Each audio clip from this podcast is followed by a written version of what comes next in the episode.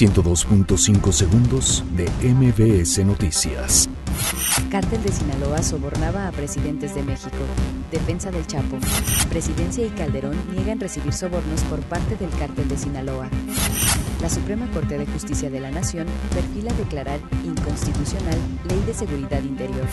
Congreso de la Ciudad de México prevé ahorros por 800 millones de pesos con lineamientos de austeridad. Preocupan proyectos de Andrés Manuel López Obrador a autoridades ambientales.